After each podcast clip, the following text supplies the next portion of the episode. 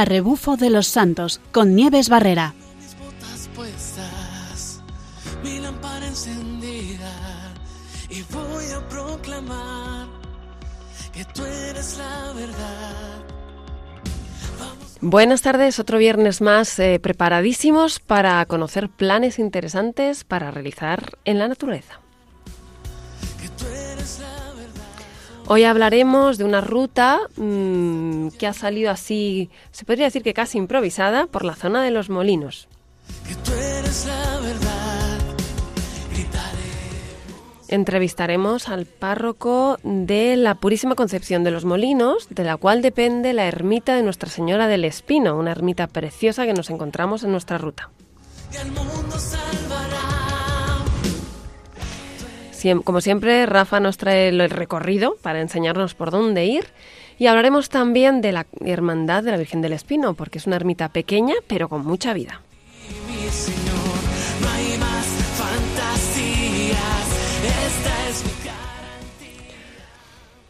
Pues como cada 15 días, los viernes, de nuevo estamos aquí para ofrecerles, como decíamos, planes interesantes, eh, planes que nos hacen crecer en lo humano y en lo divino. Y hoy tenemos con nosotros eh, a Rafa, Rafa Sánchez, nuestro colaborador, que como siempre nos trae las rutas. Y en esta ocasión ha sido una ruta que ha salido un poquito al azar. Pero, y por eso tenemos que estar muy atentos, porque a lo mejor no la vemos directamente en los mapas. Y Rafa nos lo ha preparado porque la, la ha hecho él y enseguida, mm, nada más hacerla, me ha dicho, tendremos que hablar de esta ruta que tiene un lugar precioso y que está fantástica. Así que, buenas tardes, Rafa, ¿cómo estamos? Muy buenas tardes, Nieves. Pues muy bien. Bueno, que mm, cuando me contaste que habías conocido esta ruta, me encantó la idea. Cuéntanos, ¿por dónde nos llevas? ¿Por qué zona nos llevas? Bueno, yo no conocía la ruta, pero, pero sí es cierto que mucha gente la conoce y es una zona pues transitada por, por, por los molinos, es en el pueblo de los molinos. Y eh, pues nos lleva por los aledaños del corazón mismo de nuestra querida Sierra de Guadarrama, que es, en, como digo, en el pueblo de los molinos. Y dime una cosa, Rafa, en la ruta que has elegido, eh, ¿cuál fue la motivación para hacerla? O sea, ¿esto ha surgido porque te cogiste el coche y te fuiste para allá o por qué fue? Bueno, esta vez eh, ha sido porque estaba allí realmente. Eh, fui con, con una congregación a hacer un retiro, a hacer unos ejercicios allí, a una casa eh, espiritual y, y bueno, pues salí, salí en uno de los días, un par de días, salí a hacer un poco de ejercicio, porque también haciendo ejercicio se puede meditar. Efectivamente. Así que decidí salir a correr un poquito. Y surgió esta ruta un poco improvisada, porque la quise improvisar a ver eh, por dónde me llevaban los caminos de los molinos, por allí. Y, y salió una ruta muy interesante y muy agradable, la verdad, a pesar de que fue un poquillo dura. Bueno, si es un poquito dura, nos ha hecho crecer también en lo físico. O sea que, bueno, nunca está de más hacer un poquito de esfuerzo y salir de la comodidad. Eh, ¿Por dónde era? Cuéntanos. Como digo, es el municipio de Los Molinos, que se encuentra en Madrid. Este pueblo está a 60 kilómetros de la capital. Si vamos por la Nacional 6, tenemos que tomar la salida 47 en dirección al Escorial Guadarrama. Y eh, estamos ante un enclave que es fabuloso para disfrutar de, espacios naturales y, lugares emblemáticos. Se encuentra al lado del pueblo de Guadarrama, a poco más de dos kilómetros de- del Valle de la Fuenfría, un sitio impresionante, a 7 kilómetros de la imponente Basílica del, del Valle de los Caídos y a 10 kilómetros del puerto de Navacerrada. Y también está cerca, bueno, a 10 kilómetros de la vertiente noroeste que nos lleva al puerto de León. Es una zona eh, que es muy recomendada para todos aquellos amantes de la bicicleta, de montaña y del senderismo, como muchos conocerán.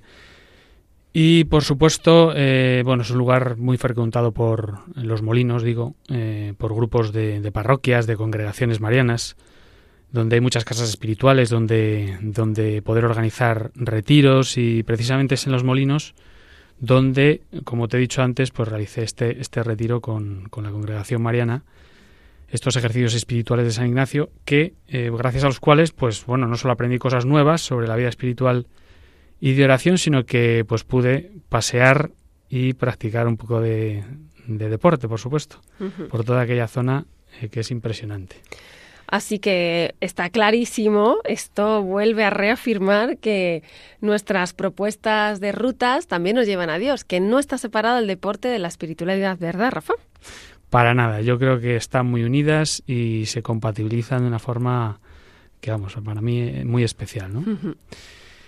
Y bueno, pues eh, esta ruta que, traemos hoy es una de, las muchas que se dan por allí y que, y que realicé, como, como has dicho antes, como, como te digo, pues un poco a la aventura, sin saber muy bien pues dónde me llevaría. Y, lo que hice fue esta vez, que hemos hablado mucho siempre de las rutas en bicicleta, pero esta vez me, me, llevé las zapatillas, que era más fácil de transportar. Y nada, salí a correr un día eh, como forma de meditación y, y bueno, pues por donde Dios me dio a entender fue, fui corriendo y procurando quedarme un poco por, por donde pasaba porque no conocía bien la zona, porque luego además tenía que volver y, y de hecho, bueno, casi me, me perdí un poco incluso, pero finalmente encontré, encontré, encontré el camino. Pero qué interesante, ¿no? La pérdida, esto es, se, se asemeja a la ruta de la vida, ¿eh? Cuántas veces nos perdemos y, y, bueno, bueno, ya nos contarás ahora, bueno, ¿qué hiciste para encontrarte? ¿Te pudiste orientar? ¿De echaste mano del GPS? Pues me di cuenta que me había perdido, digo, este no es el camino adecuado, así que me di la vuelta. está bien, está bien. Volver a las raíces, se trata de volver, a las raíces, eso está muy a bien. Donde, a donde me había quedado. y entonces, eh, bueno, esta ruta es de unos 10 kilómetros, ¿vale? Eh, más o menos, con un desnivel acumulado de 230 metros, que para 10 kilómetros está bastante bien. Pues si se realiza corriendo se hace duro porque porque se exige mucho a la hora de subir las cuestas si quieres mantener los ritmos. Es un buen sitio, por cierto, para, para todos aquellos deportistas pues que les gusten eh, entrenar en la sierra, se respira aire puro eh, y está a una altura, se hace el entrenamiento que se dice el entrenamiento de altura que suelen hacer los deportistas de, de fondo para potenciar y optimizar pues el, consumo de oxígeno. Y, interesante. Y esto la verdad es que se hace mucho. Los deportistas de élite sobre todo pues entrenan en altura. Y es una ruta, como digo, con un desnivel a tener en cuenta, ¿vale? Pero sin embargo, eh, para hacerla en grupo y con familia es perfecta, porque en plan senderismo, andando, eh, no es muy larga y, y, se hace bastante bien. Qué bueno. La ruta nos lleva por, bueno, ya iniciamos la ruta, nos lleva por un parquecillo que, que se abre desde una calle del pueblo que se llama la calle Calvario. Esto esto del Calvario pues es el preludio de lo que me esperaba. porque me puse a correr y había zonas un poco duritas. Y luego pues salgo por unas anchas pistas de tierra, por un caminillo que se llama Camino de Villarreal, hay, hay bastantes mojones indicando, indicando el recorrido y seguimos este camino hasta llegar enseguida a una primera bifurcación donde tomo el camino de la derecha. A la derecha, según salgo al bosque, a la derecha. Y un kilómetro más, más adelante eh, tomo otro camino a mano derecha, donde hay una finca de, de, de hípica con ejemplares equinos, que la verdad es que da gusto verlos. Y así la siguiente bifurcación y la última donde tomo el camino eh, hacia la izquierda. Eh, quien conozca la Sierra de Guadarrama hay que decir que eh, desde aquí se disfrutan de, unas vistas estupendas, de, las cumbres más míticas como son la, Peñota, el Montón de Trigo, Siete Picos, la mm. Maliciosa y bueno, buena parte de toda la Sierra de Guadarrama. Hasta aquí todo es más o menos subida y en, el, y en este punto comienza una bajada de unos dos kilómetros, también por pistas anchas. Todo el recorrido es por pistas y tierra, que para andar y pasear es, son perfectas. Y es una bajada notable que luego me tocará subir, además, y es precisamente a unos 400 metros donde, donde veo en un alto eh, algo parecido a una puerta que, bueno que me da la impresión de que es un, cementerio, ¿no? Entonces, eh, bueno, tomo este punto de referencia para decir, bueno, pues me quedo con esto para luego a la vuelta. Por si te pierdes, ¿no? Por si me pierdo, exacto. Y de paso, pues subo y orar un poco por los difuntos. Mm, buena idea. Y, y, nada, sigo toda la bajada pasando por prados, por dehesas bellísimas que me llevan directamente eh, por este mismo camino de vuelta al pueblo de los molinos. Es decir, este camino realmente lleva al pueblo de los molinos, aunque yo no llegué a ir, porque como esa zona ya no me la conocía y llevaba ya kilómetros, pues decidí volverme eh, hacia atrás. Además quería visitar este cementerio.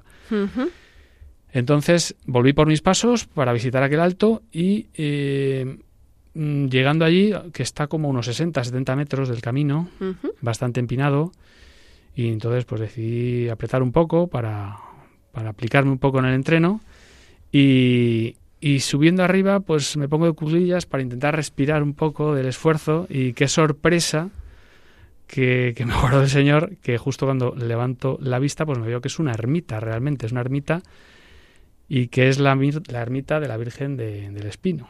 Qué bueno. O sea, que te la encontraste allí de sí, sorpresa. fue una sorpresa, digo, anda, pues yo estaba convencido que esto no era. Entonces me la encontré y bueno, pues eh, pude estar ahí un buen rato con ella. Y la verdad es que una sorpresa. Y esto ya, pues, mm, esto es toda la ruta. Luego ya de vuelta, sigo el mismo camino de vuelta hasta, hasta volver al punto inicial. Así que te la encuentras después de perderte, ¿no? Des- bueno, realmente eh, me perdí después, pero iba un poco perdido ya entonces. O sea, Ibas a la aventura. Sí, no Hmm. sabía muy bien, tenía una cierta idea de por dónde podía estar, pero no exactamente por dónde. Digo, bueno, digo, a, a lo mejor me sale algún kilómetro de más, me salieron algunos de más. pero y dime una cosa, ¿qué se siente cuando uno de repente se encuentra, está así como medio perdido y se encuentra la ermita ahí en medio de la nada? Bueno, pues eh, efectivamente es que esa ermita además está en un alto y parece que no hay muchas cosas alrededor. Pues me sentí como mucha tranquilidad, ¿no? Porque me encontré a la Virgen y además en este tiempo de, de Adviento, pues eh, en el que la Virgen está esperando al Hijo y mm, me vi como, como yo también un poco a la espera, ¿no? De, de, de las, de las enseñanzas que me podía dar la Virgen y también un poco en base a toda esta meditación que me llevó eh, que me llevó a este retiro pues me resultó muy agradable y, y muy positivo para mi para mi espiritualidad en general o sea que, que, que fue fue una sorpresa del señor maravillosa Pues otra pregunta, ya que hablas de espiritualidad. Em, cuando tú sales a, o hacer una ruta o esta vez a correr o cuando has salido a hacer cierto deporte y bueno, pues es un momento en el que uno tiene también unas, como un ámbito para pensar, para meditar y demás. ¿Qué te ayuda más? ¿La naturaleza que observas? Eh, el, el pensamiento que llevas desde, cuando sales desde casa? ¿Las dos cosas, según? Bueno, yo normalmente llevo las dos cosas. Hmm. Mm, voy corriendo y muchas veces, pues, eh, pues me vienen, me vienen, procuro salir a meditar, y, pero no, no fuerzo ningún tipo de meditación concreta, sino que, que pienso a lo mejor en, en mi vida personal, en el Señor, en la Virgen y, y lo que me vaya un poco viniendo a la cabeza. Muchas veces, pues medito cosas que me vienen muy bien para mi vida personal y, y doy gracias a Dios por ello porque mientras uno está haciendo el esfuerzo de correr y todo eso, montar en bicicleta, pues muchas veces eh, parece que solo está eso, ¿no? Pero realmente, en mi caso por lo menos, me ayuda mucho en mi meditación personal. Pues gracias por, por esto, porque realmente muchas veces, porque a lo mejor no lo tenemos en la cabeza y estamos desaprovechando momentos en los que seguir, eh, pues encontrándonos con el Señor, ¿no? Que además te debes, te sale al encuentro, así como la ermita te sale en ese momento de no sé dónde estoy, pues es un buen momento para, ¿por qué no?, dejarse llenar por esa naturaleza, por esas, esos pensamientos que uno lleva en torno a, bueno, pues lo pone, es como un diálogo con el Señor, vas ahí tú, el Señor y fuera, ¿no? Pues tomamos nota para todos aquellos que no lo hayan probado nunca todavía, que lo prueben. Pues, eh, mm, Rafa, ¿y la temperatura? ¿Es fácil correr el terreno? Porque, claro, yo a mí me hablas de correr en la montaña y digo, uy, esto tiene que ser difícil. Pues bueno, eh, fue en invierno, fue la semana pasada, con lo cual hizo bastante frío, pero eh, procuré salir cuando hacía mejor tiempo y hacía frío, pero, pero fue un día soleado además. Y, y si vas abrigado, pues eh, yo normalmente voy un poquito abrigado, pero no demasiado, porque luego se pasa calor. O sea, Sí. al principio puede parecer que hace frío, sobre todo si se sale a correr, tampoco hay que ir demasiado abrigado, porque, porque vamos, llegas, llegas bastante con calor y sudando. Así que, bueno, una temperatura que haría pues de unos 4 o 5 grados más o menos. Mm, hace frío, pero, pero estaba muy bien, porque además no hacía aire, normalmente el aire incrementa la temperatura y con, esa temperatura se puede salir a correr incluso en pantalones cortos, si uno se anima, Mm, madre mía, qué valiente. Y con algo, de manga, algo, de manga, larga y, enseguida se entra en calor. Vamos, que uno no puede dejar de correr como vaya con pantalón corto, porque esto también te, motiva a correr. Si te pierdes, si te pierdes, no pares de correr. eso, eso. Muy bien, Rafa. Pues muchísimas gracias por esta, esta ruta experiencia, que ha sido muy interesante ver cómo, escucharte cómo, cómo lo preparas, cómo lo vives y cómo, cómo te ayuda, ¿no? Pues hasta aquí la ruta de hoy, la ruta, porque vamos a seguir viendo cosas interesantes. Y como estamos en Adviento, vamos a prepararlo un poquito y vamos a escuchar una canción, una canción em, que hemos preparado de que se titula Osana al Rey y que cantada por Carlos Ramírez y que nos va a hablar un poquito de, de esa llamada al Señor de decir, ven Señor, ven pronto al corazón.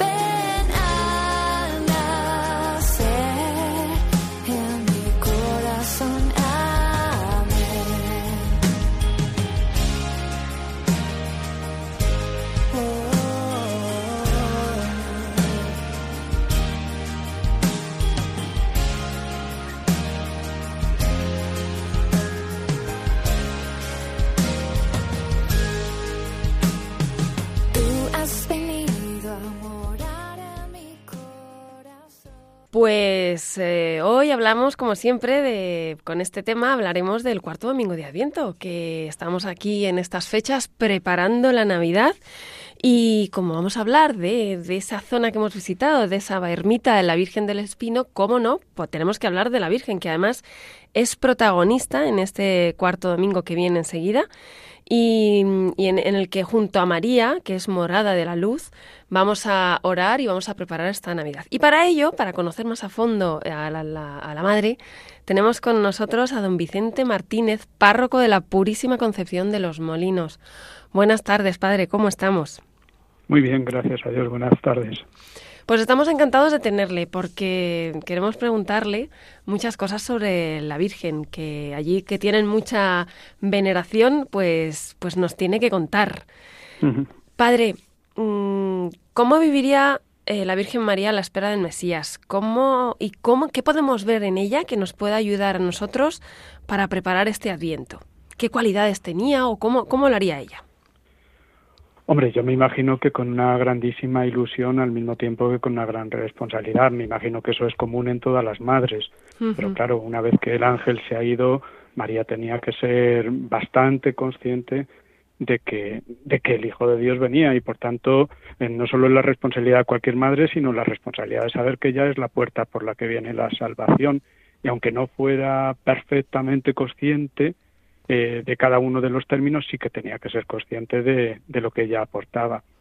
Yo creo que María sería una mujer muy muy normal, una chiquilla muy normal, muy muy pues pues por fuera mm, aparentemente pues como todas las demás y sin embargo por dentro tenía que haber un volcán de de amor, de responsabilidad, de alegría, de pues hmm. es difícil imaginárselo, claro.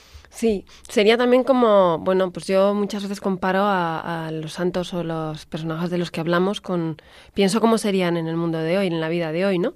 Sería como una madre que realmente espera con muchísimo amor a su hijo, pero además con, con, con, una, con una misión también muy importante, ¿no? Que sería, entonces estaría cuidándolo cualquier detalle para, para, para la venida de este, de este Dios que tenía en, esperando en ella, ¿no? Sí. Claro, yo me, yo me imagino que por un lado estaría lo de fuera, que es, pues claro, todo eso, la responsabilidad, el ir a ver a, a Isabel, la alegría, el gozo, pero sobre todo la unión con Dios. Claro, no se puede entender que María en ese momento, pues, mm, pues insisto, como una mujer normal, pero, pero mm, interiormente con un vínculo muy estrecho con aquel que, que había gestado en ella a su hijo. Entonces, yo creo que eso es perfectamente imitable aunque no en ese grado, claro, pero con cualquiera de, de, nosotros. Es decir, llevamos al Señor dentro, tenemos que dar la luz del mundo a un mundo que está en oscuridad y es algo que nos sobrepasa por todos los lados. Pero, pero bueno, pues el Señor lo hace, Dios lo hace y, y nosotros también tenemos en ese sentido que gestar a Cristo a imagen de María. ¿Y qué podemos poner de nuestra parte para llegar a gestar a Cristo en este, en, para poder darlo a los demás? ¿Qué, qué, qué, qué consejo nos daría? Hombre, yo creo que lo que es muy importante es la, la unión con Dios. Y no algo extraordinario, o sea, algo raro, algo, eh, digamos, mm, eh, eh, poco normal, sino ese vínculo de, de, estar con el Señor en todos los momentos, en todas las circunstancias. O sea, María debía ser una mujer que, que esos meses de gestación claro, tenía físicamente dentro ese recordatorio, pero era un vínculo eh, continuo, continuo que es algo a lo que nosotros estamos llamados, vivir cada día, cada momento eh, vinculados al Señor. Y eso se traduce en, alegría, en paz, en, saber estar en el buen sentido. Pues yo, yo creo que la gran invitación que nosotros tendríamos que hacer de la Virgen es hacer de cada momento un lugar en el que, Cristo esté presente de, de alguna forma. Hay santos pues que, vamos, pues lo que es la, la enseñanza de la oración del corazón o, o, este tipo de espiritualidad en el que es posible hacer lo que hay que hacer, el, el ritmo diario que llevamos, a veces trepidante, y eso no puede quitarnos el estar eh, vinculados de alguna forma íntimamente al Señor. Es como ese entrenamiento que hacen los deportistas, ya que en nuestro programa hablamos tanto de deportes, ¿no? Que van poquito a poco formándose y, mejorando el cuerpo, y pero es continuo y no se puede dejar, porque si no se viene todo abajo. La oración es como ese entrenamiento del corazón, ¿verdad, padre? Claro, claro, yo creo que lo has definido muy bien. Es decir, eh, si uno está yo la imagen que yo utilizaría es el de cuando, o sea, en tu caso, pues yo me acuerdo cuando era jovencillo, pues te enamorabas de una muchacha. Entonces tú hacías lo que tenías que hacer, ibas a clase, eh, comías y tal, pero había una referencia permanente había como una especie de, de, permanente polarización y atención a una realidad, aunque estuvieras haciendo muchas otras cosas. Entonces, pues María, que estaba enamorada sin duda de Dios, claro, mm, haría todo, pero sabiendo como referencia permanente de que ahí está el Señor. Y eso tiene que ser posible para nosotros. Si no podemos vivir la vida cotidiana, ordinaria, la de cada uno, eh, con ese vínculo, con esa ilusión, con ese, entonces, eh, claro, falta algo. Pues tenemos que aprender de, de, esta forma de vivirlo, de esta forma de entrenarnos, porque como bien dice Padre, después esto se traduce en alegría, se traduce en paz y se traduce en, en seguir la vida cotidiana, porque parece Parece como que para mucha gente parece que la Navidad es un tiempo y se acabó. La Navidad la podemos extender a muchísimo más. El Adviento es preparar la Navidad y la Navidad es el comienzo de una vida que está eh, también dentro de nosotros porque al final el Señor está en todos nuestros corazones. Padre, allí en la parroquia eh, de la Purísima Concepción de los Molinos celebran, eh, bueno, celebran la Navidad, por supuesto. ¿Hay alguna cosa especial que hagan? ¿Alguna oración que tengan especial? ¿Alguna tradición especial o algo? No hay nada especial, sobre todo lo centramos en la, en la liturgia. O sea, para nosotros, tanto la Eucaristía como los, los jueves que también dedicamos la exposición del Santísimo y a las vísperas, pues lo, centramos un poco ahí. Pero, pero sí es verdad que, que es un clima, desde mi punto de vista particular, ¿no? O sea, es un clima eh, pues de alegría, de especial gozo, y luego el gozo de poderlo vivir como, como comunidad. Yo me imagino que, pues eso, lo que vamos a celebrar este cuarto domingo de Adviento, María inmediatamente recurre, empieza a hacer comunidad y una, la comunidad de los redimidos, digamos, de alguna forma ya va, empieza a ir a gestarse la iglesia con esa visita a Isabel. Las que tienen una clave van conectando. Entonces yo creo que la Navidad vivida primero en el corazón, pero luego también como comunidad, en, la parroquia, en, un movimiento, en algo donde nos permite eh, compartir con nosotros, con los demás, la alegría de que el Señor está aquí, que viene, que, que realmente eh, está de una forma presente en nuestros corazones, en nuestras comunidades, por supuesto en la Eucaristía. Y a mí me, da una enorme, una enorme alegría el pensar que aunque la Virgen nos supera a todos, pero nosotros sí podemos imitarla en ese gestar a Cristo y ofrecerlo a los demás.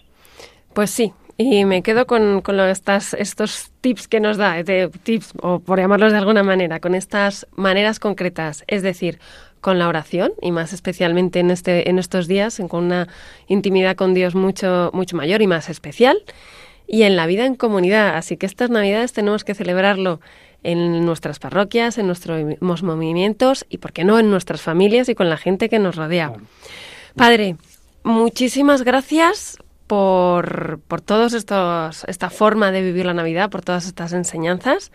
Muchísimas gracias por presentarnos a esta... ¿Me permite que le diga una cosa más? Por supuesto. a mí me parece que, que, es importante. A ver, hoy hablamos mucho del empoderamiento y, de reclamar la, pues cada uno eh, sus propios derechos y no sé, es como, como todo muy conflictivo, me explico. No digo yo que no haya cosas que reclamar y, y valores legítimos que exigir, pero es curioso que la Virgen María, que verdaderamente era la empoderada, porque era la que tenía todo, eh, eh, crece sin decrecer a nadie. De alguna forma gesta eh, comunión, alegría, paz, porque la verdadera, el verdadero crecimiento no se da desde, desde una óptica de competitividad, sino de aportar cada uno lo que tiene y eso nos ayuda a crecer a todos ella aporta al niño que lleva, Isabel aporta al niño que lleva, el niño aporta la alegría y la luz del mundo que brilla. Y esas cuatro mm, pues crean una realidad completamente diferente.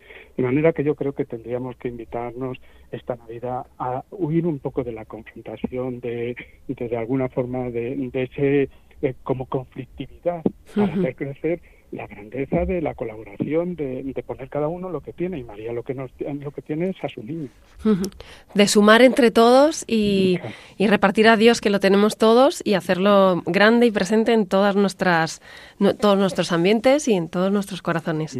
Pues padre, tomamos nota, claro que sí, el, para realmente vivir esta Navidad desde el aportar, no desde la competitividad. Pues muchísimas gracias, padre. Em, nos acordaremos eh, estas Navidades y, como bien dice, pues nos acordaremos, haremos esa comunidad de equipo y, como no, lo podremos hacer en la oración, que para eso eh, lo tenemos los cristianos, para estar unidos. Muchas gracias, eh, don Vicente. Y, nada, seguimos adelante y, y seguiremos hablando ahora de todo lo que hemos ido visitando por todos estos lugares. Muy bien, pues muchísimas gracias, un cordial saludo y felicidades por el programa. Gracias. Pues preparemos la llegada del Señor y, ¿por qué no?, hagamos posible que el niño entre en todas las casas de toda la gente que nos sigue gracias a la radio. El Padre Luis Fernando nos da alguna idea para esta preparación. Todos recordamos esa escena evangélica en que Jesús, al ver a aquella viuda que ofreció unas pequeñas monedas al templo, comentó a sus discípulos, En verdad os digo, que esta viuda pobre ha echado más que nadie, porque los demás han echado de lo que les sobra, pero esta que pasa necesidad ha echado todo lo que tenía para vivir. Una reflexión que vale para todas las dimensiones de nuestra vida. ¿Nos ofrecemos por completo a Dios y a los hermanos o solo les damos las sobras de nuestro tiempo, bienes, cualidades? El propio Hijo de Dios se nos ha entregado por completo al compartir nuestra vida desde el pesebre a la cruz.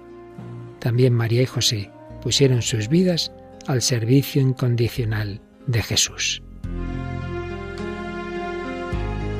¿Y nosotros?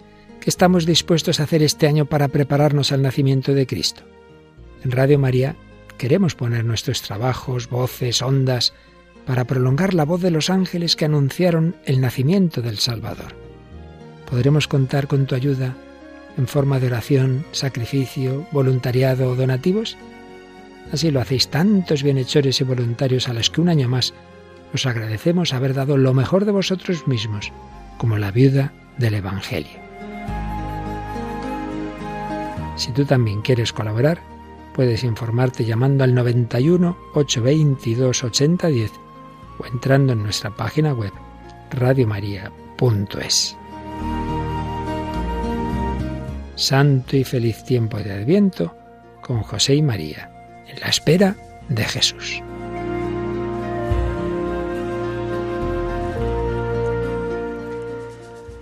Pues como ven hay muchas iniciativas para ayudar y muchas iniciativas para practicar la caridad, ya sea en tiempo, ya sea económicamente, ya sea con oraciones, pues vamos a ponernos manos a la obra. Y como les dije, hemos visitado eh, la ermita de la Virgen del Espino. Es una ermita muy peculiar en la que también hay mucha vida. Y, y vamos a hablar de, de esta ermita y de esta vida con una persona que la conoce a fondo, con Miguel Ángel Bonilla, que es miembro de la Junta Gestora de la Hermandad de la Virgen del Espino. Buenas tardes, Miguel Ángel, ¿cómo estamos? Hola, buenas tardes. Eh, tenemos la suerte de poder eh, contar contigo para, para, esta, para este programa y preguntarte un montón de cosas, porque igual que a Rafa le sorprendió encontrarse allí esa ermita tan, tan chula, tan bonita, eh, queríamos preguntarte, Mm, un poquito la historia, de dónde sale, cómo se forma, como qué, qué hizo, quién tuvo la idea para, para construir esta pequeña ermita. Bueno, pues la Hermandad de la Virgen del Espino de los Molinos eh, cumple este año 2022 que estamos a punto de comenzar 60 años. en el año 1961, después de las fiestas patronales en septiembre, la peña, el grupo que había de los casados del municipio, y casados de eh, veraneantes eh, decidieron pues eh, crear una hermandad bajo la vocación de la Virgen con el fin de unir más los lazos entre veraneantes y la gente del pueblo sin ningún tipo de distinción entre las diferentes clases que había en el municipio ni entre hombres y mujeres sino unir veraneantes y, y vecinos del municipio en una misma hermandad. Qué bonito, ¿no? Crear unidad entre las personas y por medio de, la Virgen, porque esta ermita está dedicada a la Virgen del Espino y la hermandad también. ¿El nombre de dónde viene? ¿Se sabe? Sí, el nombre viene porque el lugar donde se ubicó la gruta es llamado el Reajo del Espino, que fue cedido por el ayuntamiento en octubre del 61 para construir allí la gruta a la hermandad. Eh, pues que encima colabora todo el mundo en la construcción, ¿no? una unidad preciosa. Mm, se crea la hermandad. ¿Y esto qué conlleva? ¿no? Porque en una hermandad a uno le, le, mm, invitan a pertenecer, se le impone una medalla, pero ¿qué, qué implica pertenecer a esta hermandad? Bueno, pues lo principal es el seguir eh, a la Virgen en la fe que tenemos todos en, la Virgen y el poder colaborar todos juntos en esa vocación, en que no se pierdan ni la fe ni nuestras raíces y todos unidos poder seguir eh, manteniendo esta, esta fe. ¿Y esta fe la, la, mm, vivís también de una manera concreta en acciones de caridad? Eh, sí, eh, la hermandad tiene eh, diferentes acciones, entre, bueno, entre otras eh, muchas cosas, cuando ha hecho falta, ha tenido hace acciones de caridad, tanto sea ayudando a Cáritas, se han hecho en algunos años operaciones kilo, se eh, dan donativos, pues bueno, dependiendo un poco de cómo esté la situación en cada momento, en la hermandad, que por suerte solemos, bueno, después de hacer muchos actos y de tener muchas cosas, solemos poder eh, mantener estas ayudas siempre que es necesario. Qué bueno, porque además es una unidad no solo para vosotros, sino para aquel que lo necesite. O sea, esto es una, una obra de caridad preciosa. ¿Y hay alguna romería o alguna tradición en esta, con esta hermandad y en esta ermita?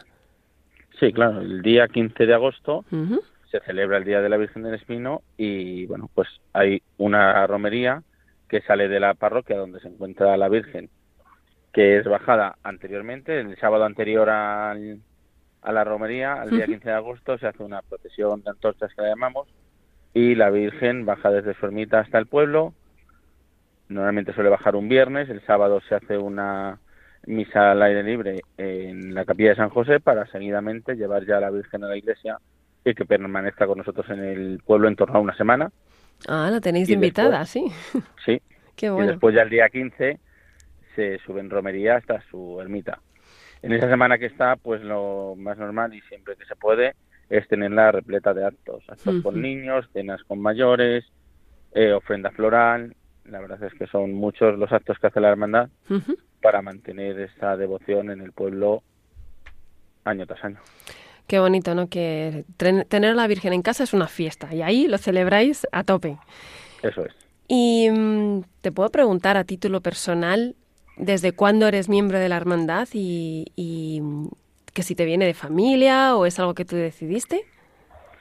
Bueno, ser miembro de la hermandad, pues creo que desde el año 2001. eh, no me venía de familia, sí que es verdad que hemos participado siempre, aunque no pertenecíamos a la hermandad. Yo fui el primero que pertenecí.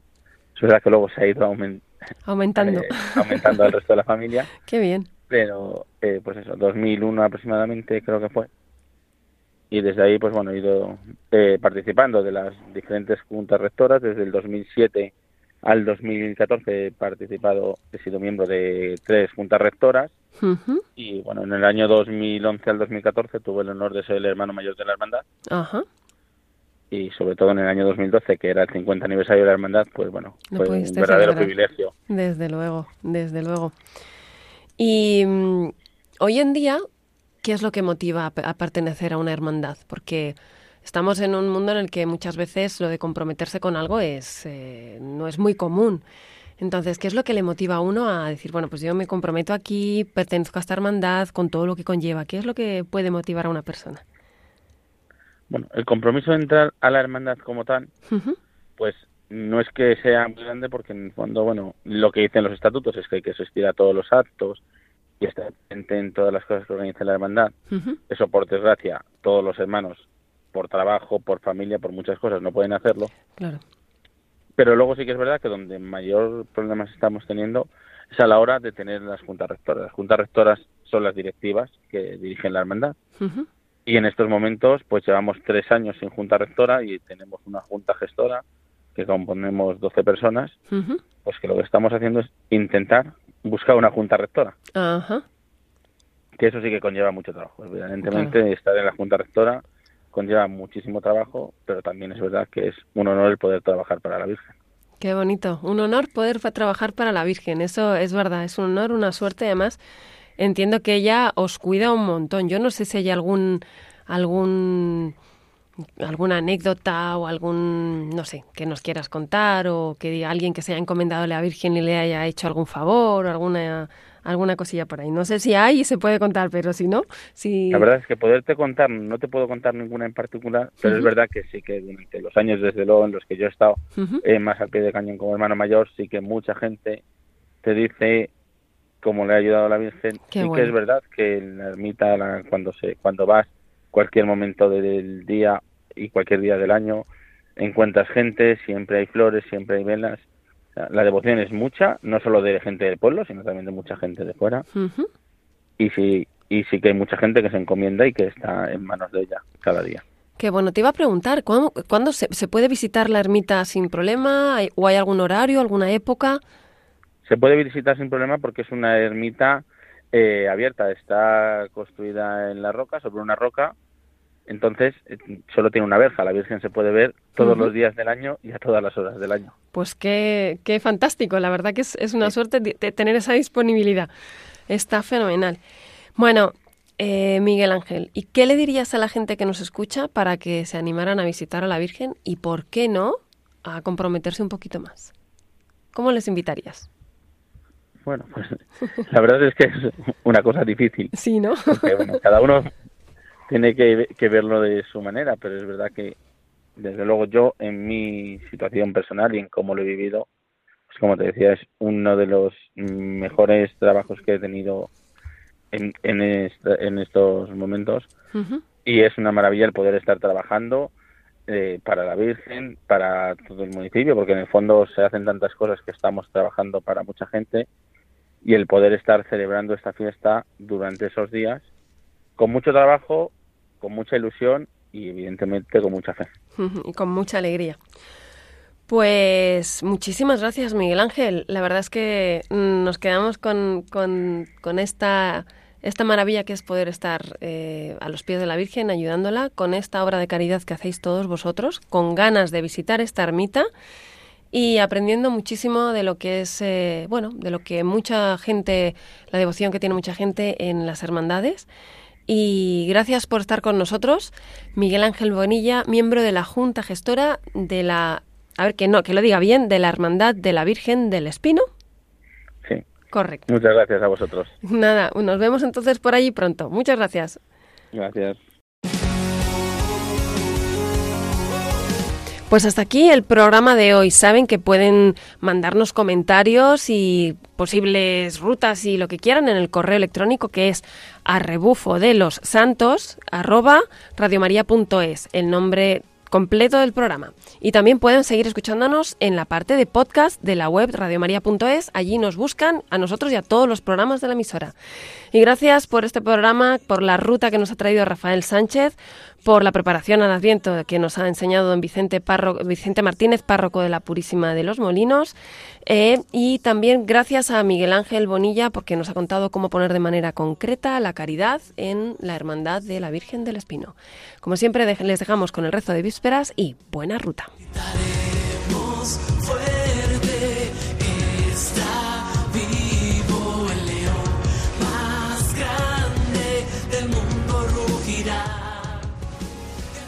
A rebufo de los santos con Nieves Barrera.